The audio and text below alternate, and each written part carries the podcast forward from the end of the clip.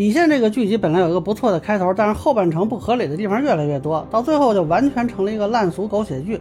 那么有几个案子呢，我们觉得还是应该聊一聊啊。最后说一说我对这个剧集的评价。大家好，我是关注新闻和法律的老梁，让我来跟您聊聊这事儿。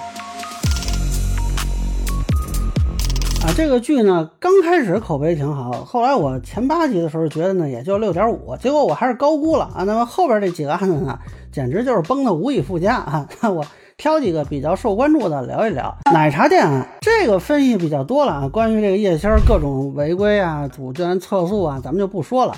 最离谱的是它里边对这个格式合同的表述是这样的啊，他们跟加盟商签的一般都是格式合同。在签合同之前呢，他们应该对于加盟商有利害关系的条款逐条的去解释。如果他们没有，你们是可以主张这个格式条款是无效的。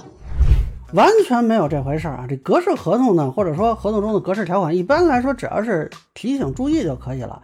那么提醒注意也不是必须得说出来啊，有一些关键信息咱把字体加大呀、加粗啊，啊也可以达到这个效果。因为这个合同签订双方都有审查合同的审慎义务，不是说啊对方用格式条款啊您就大松心了。这个叶星呢还是最高法下来的，这个 我不能理解啊。江歌案这个案子我觉得就不应该拍啊，最主要的是现实中这江歌案二审还没有结果呢。那就很明显，现在改编了江歌案呢，并且对一审的判决进行褒扬。说到底呢，你毕竟是最高法找人拍的，某种程度上也代表了最高法的态度。所谓瓜田李下，对吧？那你说这个现在的二审法官要不要思考这个问题呢？我觉得多多少少你拍的时候还是应该避嫌吧。而且呢，这里边这判决呢，道德说教过重啊。虽然说现实中啊，这个网民热议的也是道德评价这部分，但是真正说对于释法说理的展示，这才是一部合格的律政剧该有的。那就这个片子来说呢，我觉得至少没有解释清楚。而且最逗的是呢，中间还插了一段，有一法官强调说，这个法律判断的内容啊，这个案件的判词特别重要，一定要反复的斟酌。我们让可行行承担这个赔偿责任，是出于法律的规定。而不是道德谴责，但是后续这个判决里呢，我是完全没有看出来的。交房延迟案这个案子 bug 就比较多了啊。首先呢，如果按照这个开发商的说法，交房延迟是因为政府的手续问题，这个可以是以不可抗力抗辩的。今年遇到极端天气，从施工到各方验收以及交付手续全都受到了影响，这完全是属于不可抗力啊。而且呢，就算之前啊有跟这种业主和解的情况，也不存在说赔偿标准一说呀，这种。案子那都是每个人啊具体的展示自己的所要的这个赔偿的情况，就是证据啊什么的，然后来确定这个赔偿额度的。那包括说赔偿中有不合理的支出，你比如说在外头租房这个租金过高啊，这个也是不用赔的。这一点还是说这问题，这整个开发商没一律师嘛。而且呢，按照这个剧情的介绍，我认为也应该是开发商。自己没把这事儿考虑清楚啊！就是你答应了前两个业主的赔偿，那你就应该想到后续其他业主可能会有类似的索赔请求。怎么到后来赔不起，这就变成说啊业主和律师的问题呢？就如果业主和律师的诉求是合法的，那你就是应该赔呀！我觉得后边有一些细节是丑化部分业主和律师的。凭什么后面的业主就必须得接受调解呢？啊，这不是区别对待呢吗？法律能这么儿戏呢吗？是吗，方厅长？对，不能区别对待。更搞笑的呢，这里边这个法院的人帮着这开发商去劝说业主和解，我这个我认为严重违反了法院的中立原则呀！我要是业主，直接投诉了。但是更离谱的是，可能很多人没注意，就这里边这个房地产公司找了高院，然后呢，高院就把这个压力下达了。这么小的案子怎么会找到高院？我跟你说，现在的情况是，盛年的业主几乎都知道这个事情。他们现在就打算有样学样，全部合在一起起诉公司拿赔偿金。盛年那边怎么说呢？如果所有的业主按照这个协议加一起，起码赔偿两千万以上，公司资金链不仅要断，甚至要倒闭。所以他们才找到了高院说明情况。我就想问一下，现实中是哪家高院这么干了啊？你敢出来走两步吗？你这意思是开发商以后打官司赔不起了，就去找高院求情试试是吗？那要这么说，这开发商会找高院，这老百姓就不会找高院是怎么着？啊，所以各省各院领导，你们看看这剧情啊，这不是我挑啊。养老套路贷案，这案子可能不是特别重点啊，就很多人没注意，就是为了给徐天他们家这狗血剧情收个尾。啊，说实在的，这剧里糟蹋律师糟蹋的后边是可以了，但是我觉得这判决有一个很严重的误导，因为等于通过一个民事诉讼把这个案子给收尾了，但实际上这个剧情中展示呢，是有人勾结设局骗了徐天的父亲。卖房、投资，那这就是一个养老套路贷。本院认为，暗示合同的本质是被告高宝华诱骗原告徐东升，以房子抵押的方式来投入所谓的养老项目。如果能证明是设局，这是应该刑事案子，那么应该是来公安局来解决。那如果是民事案子呢？那单独你评价这个借款问题，我怎么就没看明白，这是怎么去说这个借款有问题的呢？就咱们说，如果现实中的套路贷能通过民事诉讼就解决，就不会引发很大的社会问题了。大家看之前最高法发布的相关案例都是刑事案子啊，我觉得这个展示是有点误导的。那么遇到类似的问题，及时报警啊，我觉得会比较稳妥。钢琴家案这案子想塑造一个钢琴家虚假诉讼的事情。但是呢，完全不成立。首先呢，这种医疗损害赔偿案，通常先是去医调委，然后通过医疗鉴定来确定责任和赔偿。这两边啊，一开始谁也没有提到说找医调委，都来法院了。然后呢，钢琴家呢出了国还做不了鉴定，让新城轩做一个检测，究竟是谁的责任，这不就很清楚了吗？我同意，我们也没问题。不过，星星按照既定行程飞去维也纳担任某个国际赛事的评委了。他要去多长时间？一个月。那么，如果从目前双方举证看，这钢琴家稳输啊，因为你没有任何举证啊。就这有一个混乱之处在于啊，这个之前有一段时间呢，这个医疗损害赔偿是举证责任倒置，也就是说，这个患者只要证明自己接受了诊疗和有损害结果就可以了。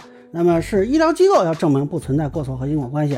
但是后来呢，最高法出过一个关于审理医疗损害责任纠纷案件适用法律若干问题的解释，是患者要申请鉴定。啊，你要不申请，你就要承担举证不能的责任了。那么，在最新的这个民法典里呢，是有三种情况规定了过错推定原则，但是呢，这个剧里也没有提到说 有这三种情况，说能推定这个医疗机构有过错。那您这钢琴家，您爱来不来是吧？您爱去哪国去哪国，你不愿意做鉴定或者你不申请，没人求着你，对吧？那么后续那个说发现他手有问题，这些细节纯粹多余，就没这部分，这案子照判。那么最后呢？这个判决我听了也莫名其妙。就是你判他败诉呢，我完全赞同。但是你说这是虚假诉讼，看不出来呀。捏造起诉事实，虚假进行陈述，企图通过诉讼、网络散布虚假消息等方式，要求西南医院及毕良承担赔偿责任，妨碍人民法院审理案件，违反民事诉讼诚实信用原则。你就说他之前弹琴也出过错，但是你怎么证明他现在手部这个情况？他就是虚假的呢？这个人也确实是做过手术啊，也确实出了演出事故。人家如果现在比如说去查手，可能也确实手有问题，就不存在捏造事实啊。也就是在证明过错和因果关系上是举证不能。这个判决理由我觉得不太能明白啊。马汉斯行贿案，这个案子因为套了一个书记员舒苏他母亲拿了一段视频敲诈勒索的情节，这好像有点复杂。但是我觉得整个这案子呢。就是一个狗血闹剧啊！这整个看下来，这个里头的系列案件，这个是最狗血的。首先，这个马汉斯行贿案就不需要这视频证据，因为受贿的人都供述了。受贿的王安平、程勇、周奎三人对犯罪事实供认不讳，但提及的马汉斯坚决否认自己有行贿行为。那么你调取这马汉斯的资金情况啊，他的个人的行踪啊，能够跟受贿人这个供述比对一下，对应就可以了，对吧？能够相互印证，不一定说要有监控录音录像的，否则以后行贿的人只要不被人拍下来，是不是他完事儿不承认就都可以了？其次呢，这个苏珠的母亲加芬拍的视频本身没有行贿的证明力啊，这么多现金，肯定是拿去行贿的呀。这能说明什么呀？只能说明人家有钱。你要是说拍到他行贿的过程了，我觉得这个证据还有点意义。那现在这个钱和他行贿这个事儿的关系，完全是这个女的自己在瞎猜。当然了，如果你想证明这个钱就是行贿的钱，也不是不行，是吧？你可能拍到他明显的记号啊，或者钞票号码，是吧？我觉得不太可能吧。所以我想说，你们这又有点黑检察院的意思，感觉这检察院起诉的时候就没把证据找全。这么大一案子，对吧？按这个里头说，都有点国际影响力了，居然是起诉到法院了，还得现找证据。那你为什么要起诉呢？而且这里有一段明显是应该在检察院商量的，就是宋宇飞跟他们这个院长讨论案情。你这时候怎么不做无罪推定了？你要知道，没有宣判之前，任何人都是犯罪嫌疑人，更何况你们自己这边还讨论说我缺乏证据，然后你后边判断这人是否有罪，你是怎么说的呢？天津那边也通过媒体放话，暗指中方是在找你背锅。看来 TAG 的公关下了血本啊。林远，这些行为能不能从侧面说明 TAG 的确有检方控诉的犯罪行为存在呢？我天呀，这论证思维简直了！大家就回看一下这个剧集前几集，他们几个合议庭啊聊刑事案子的过程，天差地别呀！就我都不相信这宋宇飞是同一个人啊，啊，那如果说这个方远他们后来没找到这视频，你们打算怎么办呢？啊，这这么大一案子，检察院这么随随便便就给起诉过来了吗？然后你们就在这开始传材料是吗？所以整个这个剧看下来，也就前八集还行啊，后来越来越崩，到最后就暴露出这个编剧的思维就是一个家庭伦理剧的思维。说实话，有些细节呢，嗯，不太合理。我本来觉得不是特别不能接受，毕竟这是一个影视剧，不是纪录片，对吧？但是你整个剧应该是有法治思维的。而且你要考虑到会有人通过这个剧集来理解法律的，你要避免造成对公众的误解。但是这个剧呢，从奶茶店就开始崩坏，到后期完全看不出有法治思维来，很多地方就是在试图用普通的这种道德判断和对法律的想象来传递一种价值观。呃，恕我直言，这里头的疏漏就有点过多了。我个人认为，这个剧到后半程的时候也就。嗯，怎么说呢？也就能到五分到五点五分吧，也就是这个水平了。所以其实很遗憾，就是这个剧本来如果咱们看开头几集，我们觉得是国内的这个律政剧是可以拍好的呀。但为什么这个到这块的时候，它突然就崩了呢？这个其实真的是很难理解啊，我不太明白。我真是建议好好去反思一下这个剧集到底是怎么回事。